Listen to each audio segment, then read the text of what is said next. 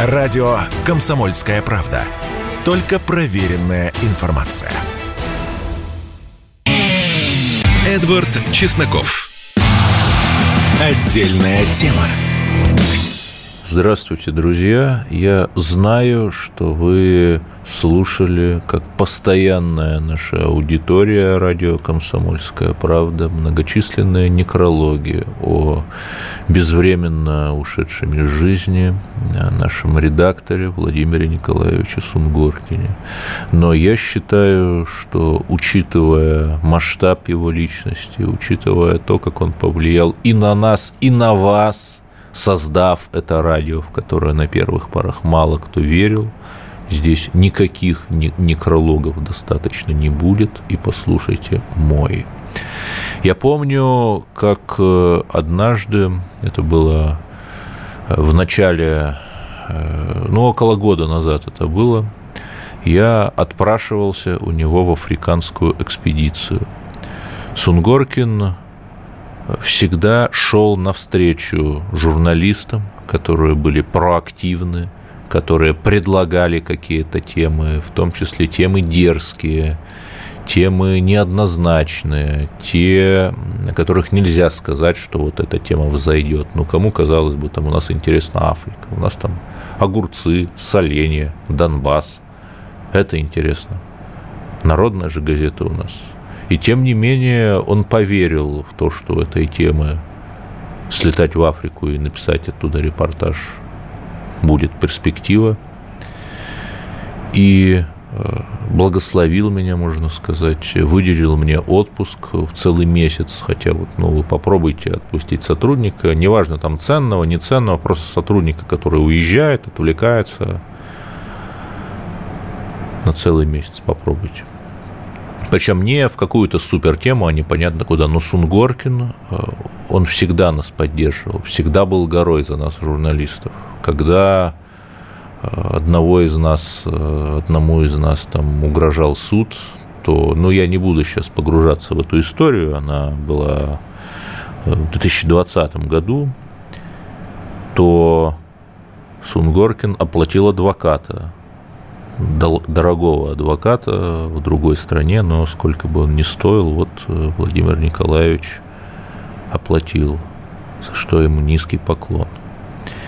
И он рассказал мне свой опыт в Африке, он так э, очень красиво рассказывал, с какими-то прибаутками, с таким глубочайшим знанием жизни, с афоризмами, иногда э, такими немножко едкими, слоноватыми.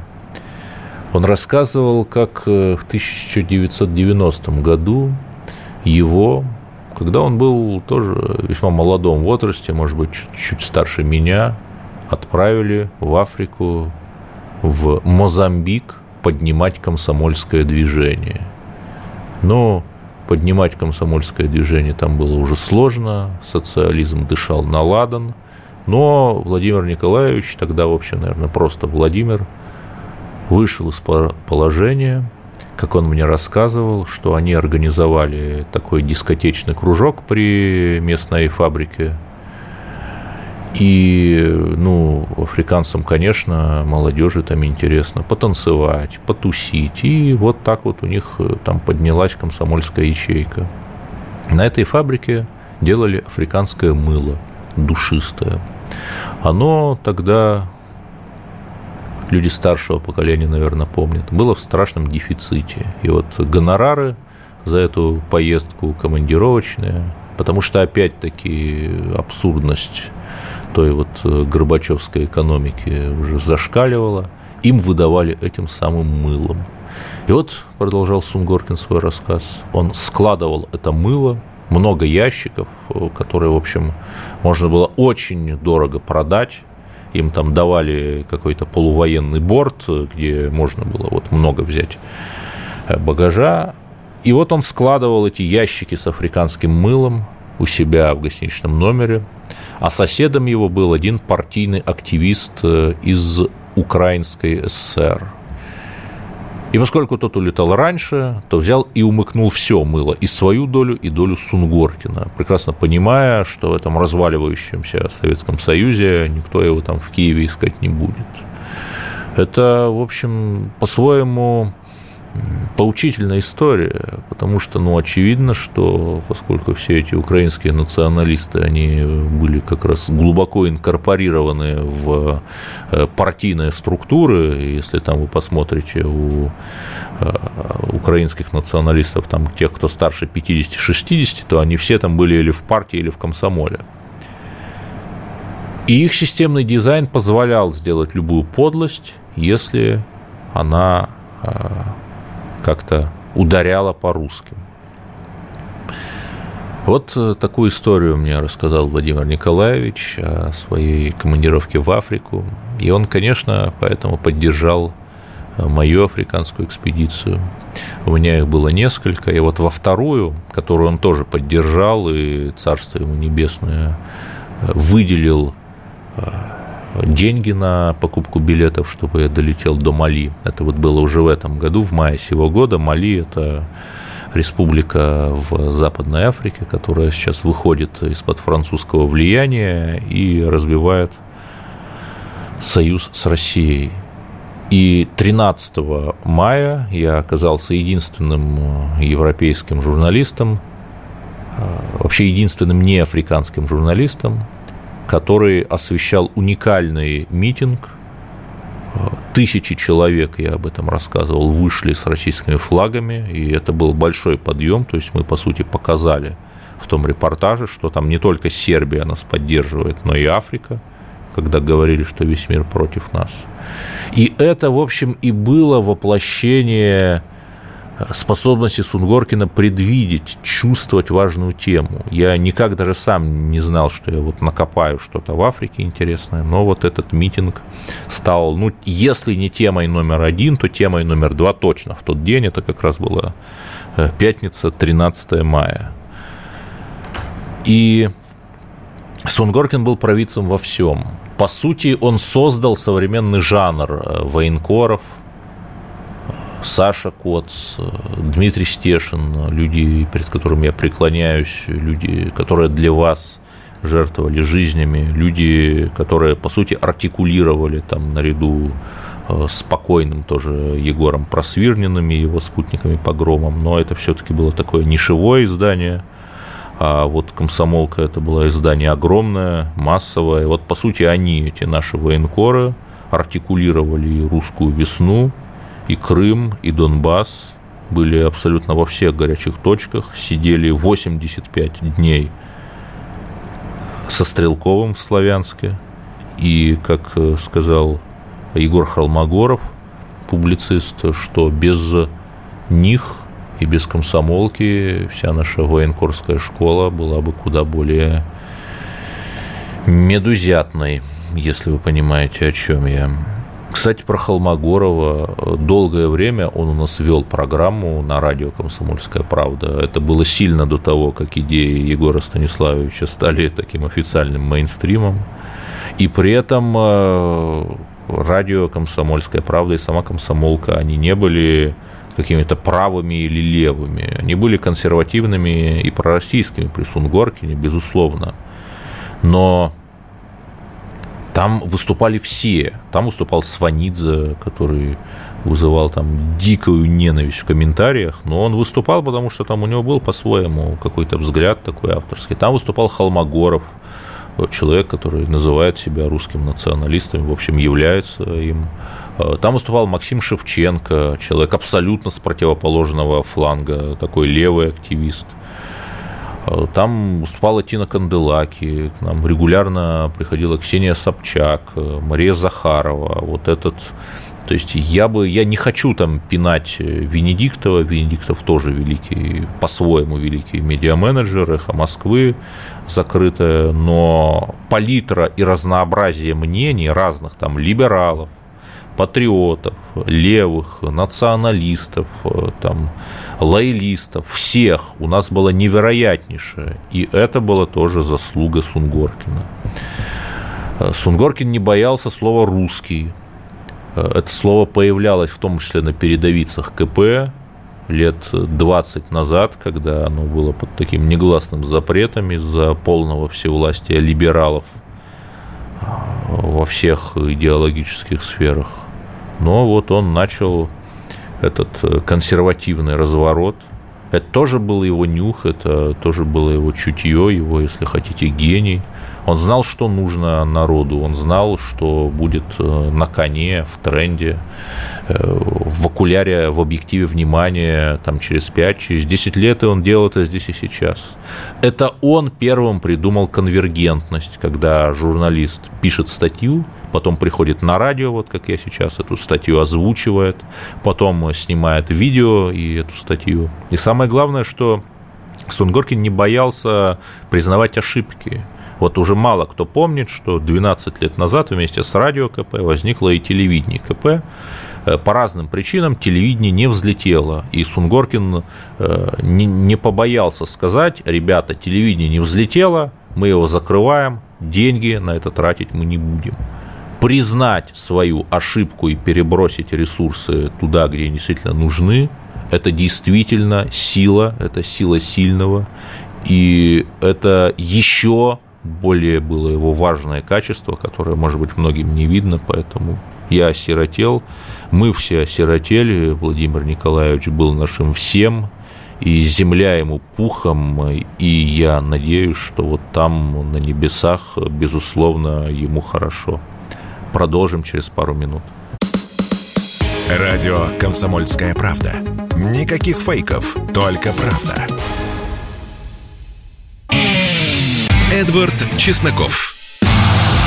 Отдельная тема.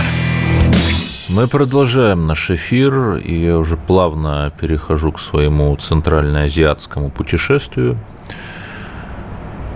что поразительно, это поистине мистическое совпадение.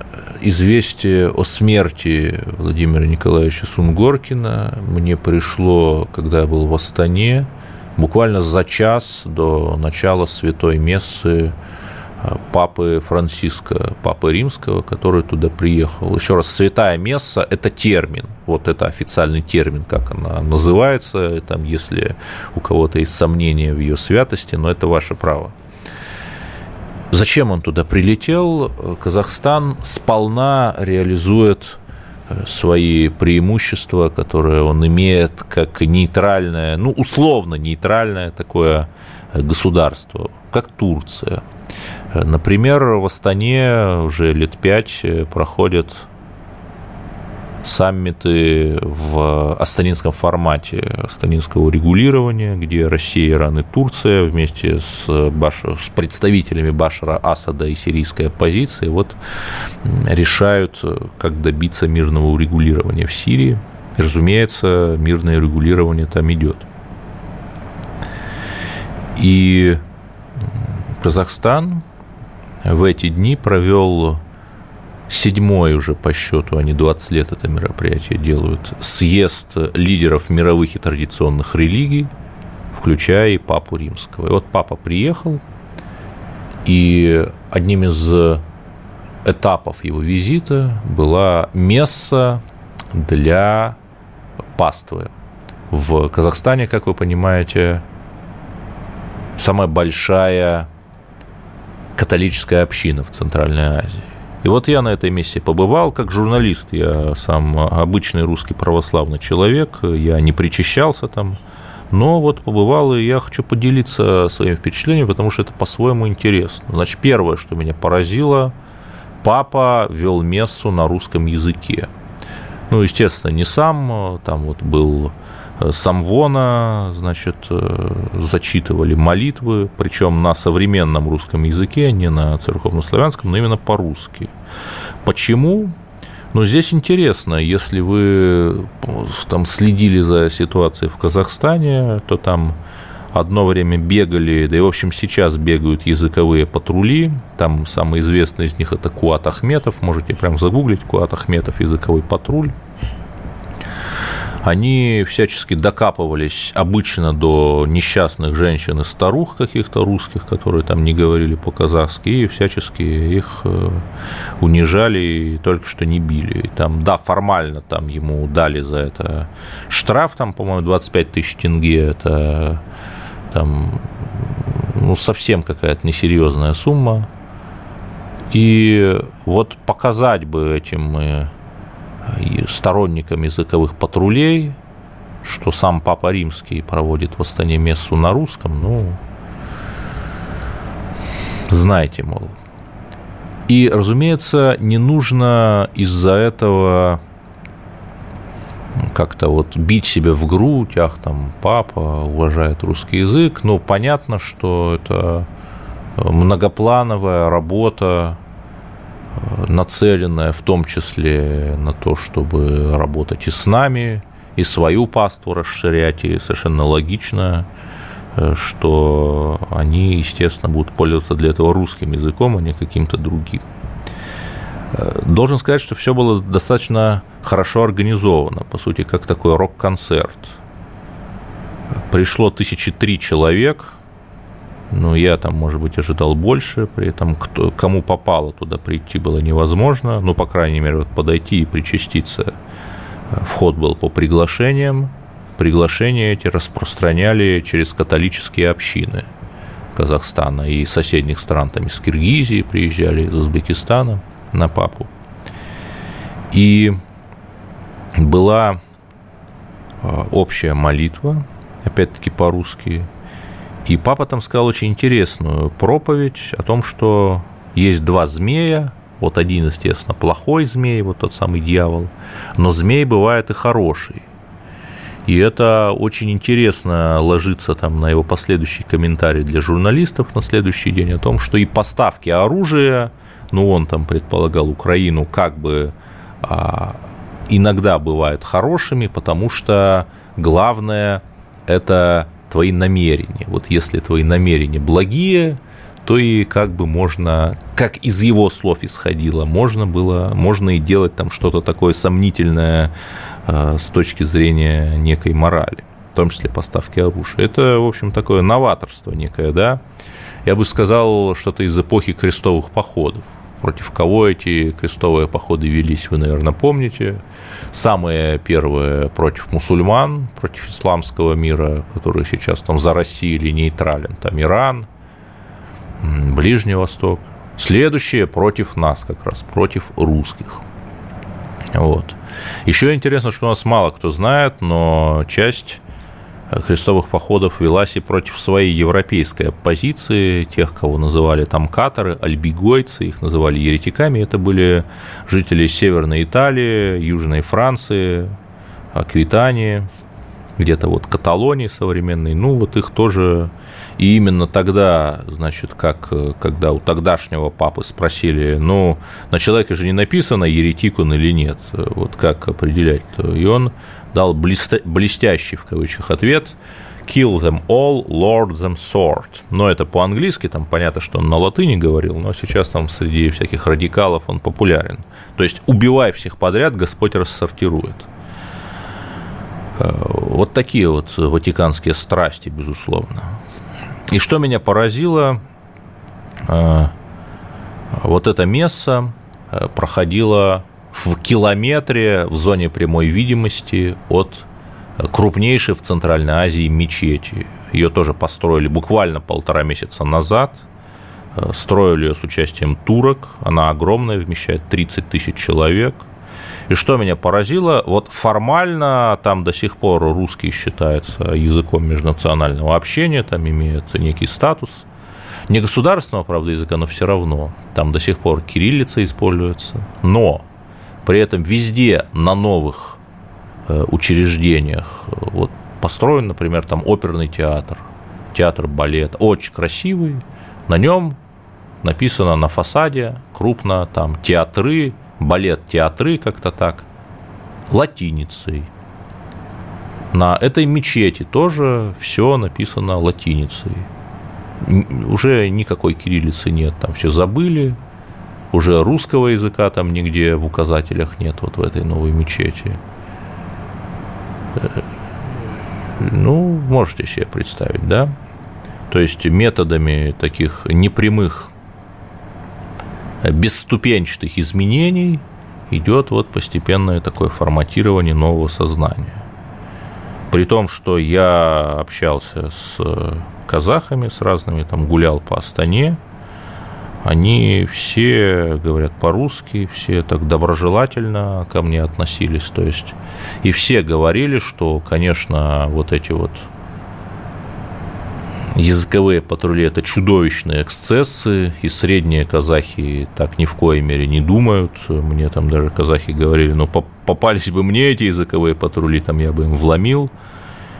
Ну, это мне отчасти напомнило там Киев 2012 года, десятилетней давности, где я был, когда тоже, в общем, вот этот вот радикализм уже был, но он как бы был где-то далеко на обочине и казался несущественным, и, э, в общем, тенденции, конечно, достаточно тревожные, потому что был вброс буквально вот в тот день, что Казахстан выходит из ОДКБ, его опровергли только спустя сутки, вот. Ну, что тут можно сказать? Ну, Казахстан строит свое национальное государство. Вот э, мне там подарили журнал, называется э, журнал э, дипломатических, журнал международных исследований, Journal of Foreign Studies. Издается при поддержке, то есть у них там два издателя, соиздателя, это государственное учреждение «Стратегический институт исследований», при администрации президента. Ну, так, уровень, как вы понимаете, да? Э, Казах, Казахстанский институт стратегических исследований при президенте Республики Казахстан. Это один издатель. А второй издатель – это, простите меня, фонд Конрада Аденаура. И там я перевел с казахского, там прямо в выходных данных написано, что э, издано при поддержке фонда Конрада Аденауэра. Это немецкая такая организация, существует при партии ХДС-ХСС, которая долгое время была правящей партией и имеет шансы вернуться, учитывая там экономический кризис. И такой вот простой вопрос. А если вот вся, весь внешнеполитический трек, по сути, Казахстана, по сути, находится в орбите влияния там, вот этих вот фондов зарубежных, в данном случае, как вы понимаете, фонд Конрада Денаура, не единственный, да, то насколько вот этот внешнеполитический трек будет как-то настроен на союз с Россией, или он будет настроен на продвижение западной повестки. Но вопрос, как мне кажется, очевиден, и ответ, как мне кажется, очевиден. То есть, ну, Белоруссию пронесло в плане того, что удалось ее буквально в последний момент там каким-то чудом перехватить из западной сетки, но тогда мы не были заняты на Украине. А вот что будет у нас в мягком подбрюшье, ну, я не знаю, не знаю. Ну вот давайте поговорим об Украине сразу же после новостей. Слушайте, оставайтесь на линии. Радио «Комсомольская правда». Мы быстрее телеграм-каналов.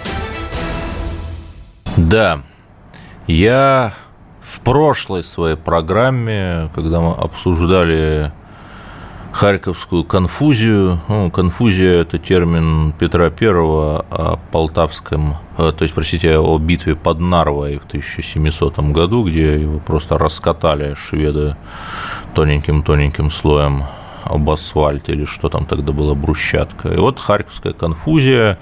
И я тогда говорил, отчаянно надеясь поверить в собственные слова, что это вот такой хитрый план – что мы, играя на грани фола, значит, заманиваем передовые украинские отряды, чтобы их вот э, в мешок заманить и раскатать. Но нужно признаваться прежде всего себе, я сказал, ну не то что глупость, но некую такую надежду, вот хватался за нее, Иногда кошка – это просто кошка, иногда поражение – это поражение. И, ну, наверное, можно там как-то говорить, что это такая очень хитрая перегруппировка, ну, как бы, и сразу же после этого а, они обстреляли Валуйки, они украинцы.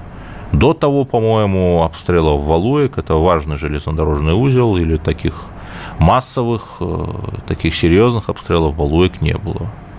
И если там, ну, есть там люди говорят, что там давайте заключать мир. Нет, ну, подождите, ну, вот мы отвели войска из э, севера, из э, запада Харькова, из западной части, занятой нами Харьковской области, из севера Харьковской области. И что мы имеем? Непонятно, что имеем. Ничего лучше, ничего не улучшилось, только ухудшилось. И Украина продолжает ад, Украина – это террор. Продолжает. Я даже не буду там вам говорить. Вы, наверное, новости слышали, что в Бердянске замглавы города убит вместе с женой. В Луганске взорван прокурор прямо в здании прокуратуры. В Херсоне удар по администрации, там есть тоже по меньшей мере один погибший, да, ну, как-то хитрый план, если он есть, должен быть каким-то уж совсем таким глубинным. А вот если сказать честно, что да, мы здесь, конкретно здесь, проиграли, повод ли это э, вопить, бегать, чтобы все пропало? Нет, не повод. Это Понимаете, нет наказания без деяния. То, что происходит, расправы с русскими активистами на Харьковщине, которую захватила Украина в Волчанске, Купянске, Изюме, это кара. Это кара нам за нашу безалаберность, за наше шапкозакидательство, за наши экспертные заключения, в кавычках, что мы э, эту Украину там победим за 24 часа, и никакое НАТО нам не страшно, потому что оно убежит. За нашу гордыню. Вот э, и мы это получаем, как говорил Иван Солоневич, Иван Лукьянович, великий русский публицист, удар дубиной по голове – лучший способ отрезвления. Ну, я вот его немножко утрирую, но примерно так он был. Но опять критиковать здесь э, наше начальство, искать каких-то там предателей, заниматься такой шпиономанией – это сейчас равносильно предательству, дезертирству и измене, как и другие формы панических и упаднических настроений. Если вы вспомните, что происходило в Москве под Москвой осенью 1941 года, когда под Вязьмой миллион человек просто попал в котел – ну, некоторые там вышли, но там спорят, сколько же попало в плен, там 300 тысяч человек или 600 тысяч человек.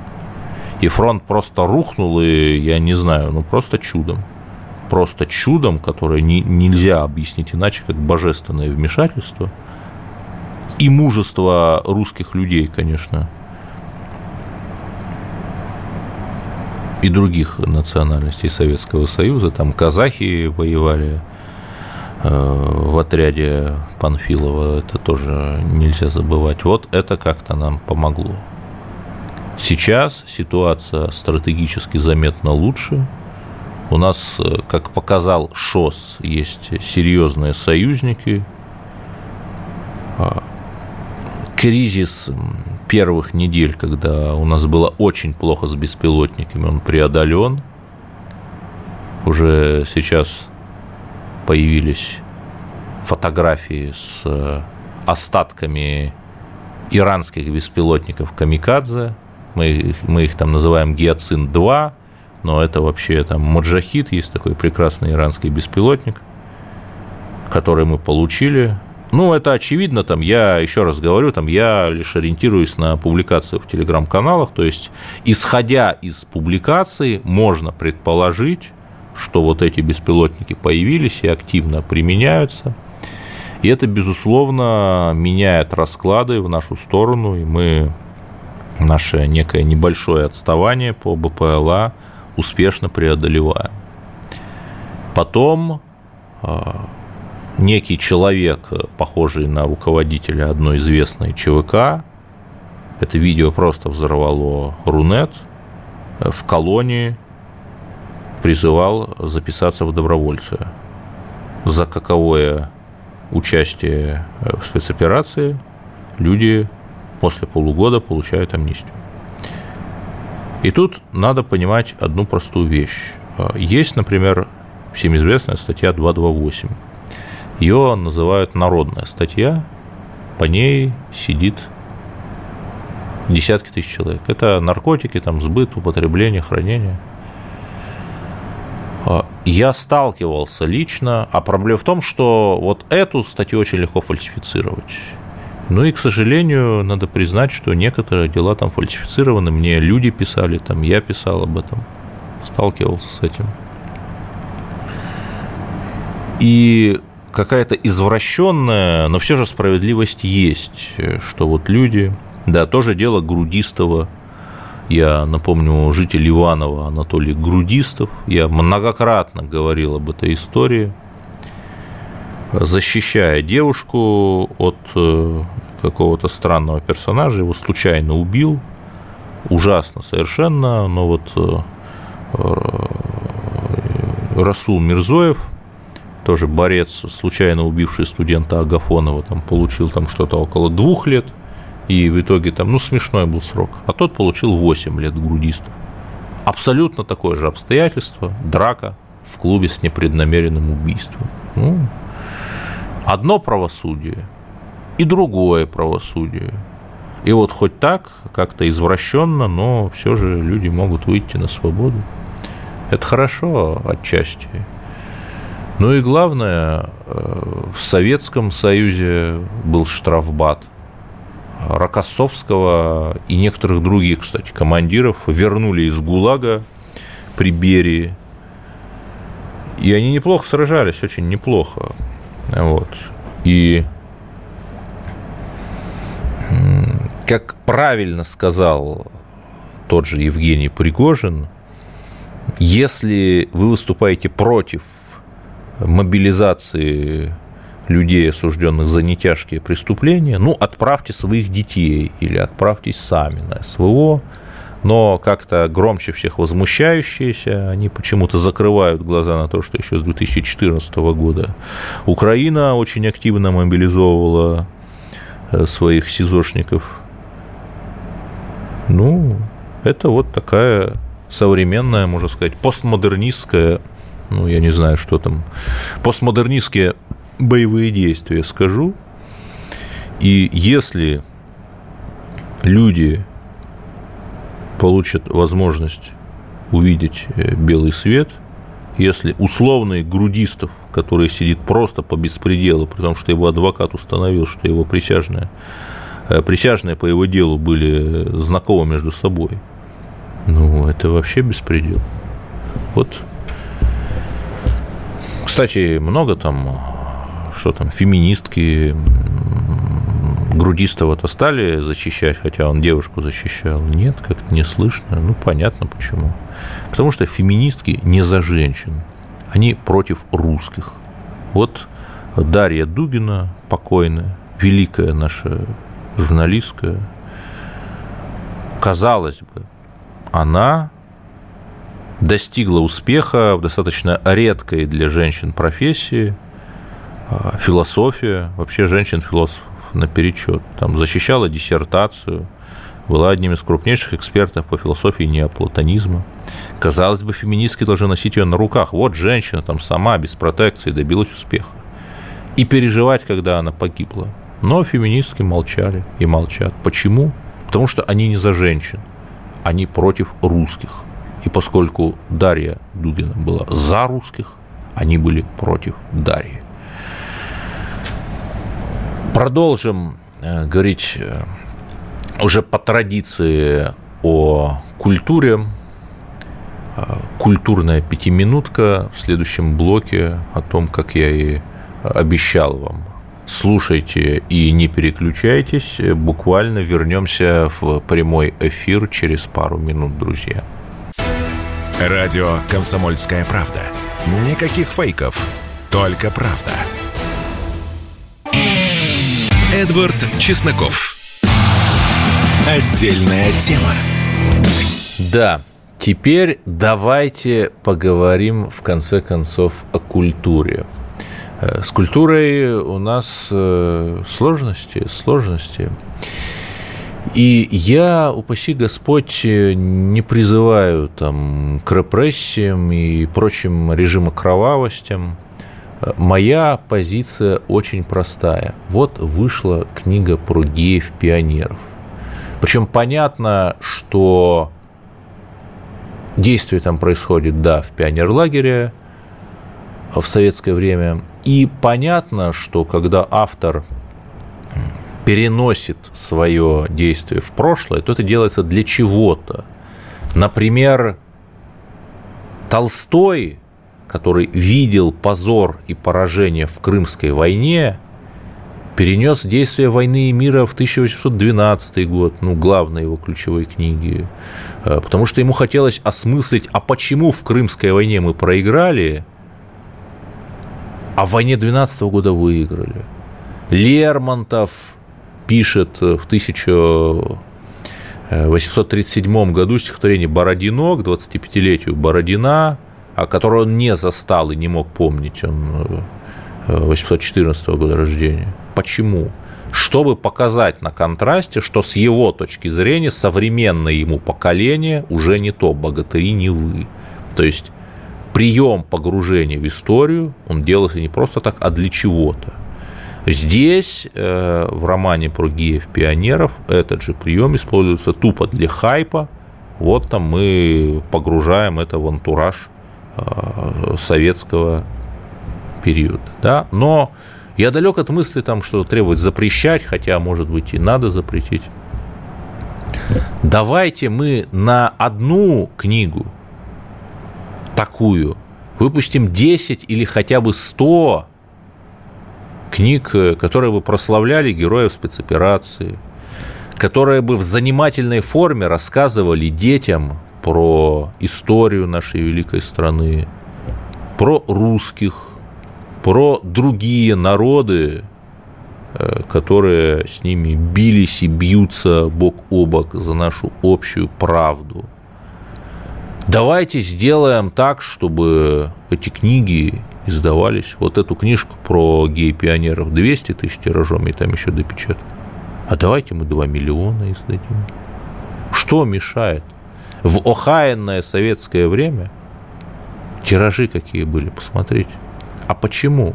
Я об этом уже говорил, но я об этом повторю. Это надо повторять, как э, Юр Холмогоров э, клеймил и клеймит украинских нацистов, напоминая – об этом чудовищном ксеноморфе национализма, который вот отложил свои яйца во Львове и Киеве и сейчас выедает тело государства российского, его исторические области. Значит, если есть проблема, о ней надо говорить. Сейчас проблема в культуре, в книгах в том, что а, абсолютно утрачена сеть коллекторов. Коллекторы это не те, которые бегают с дубинами и вбивают э, со старушек э, их кредиты просроченные. Это специальные хабы, распределители книг.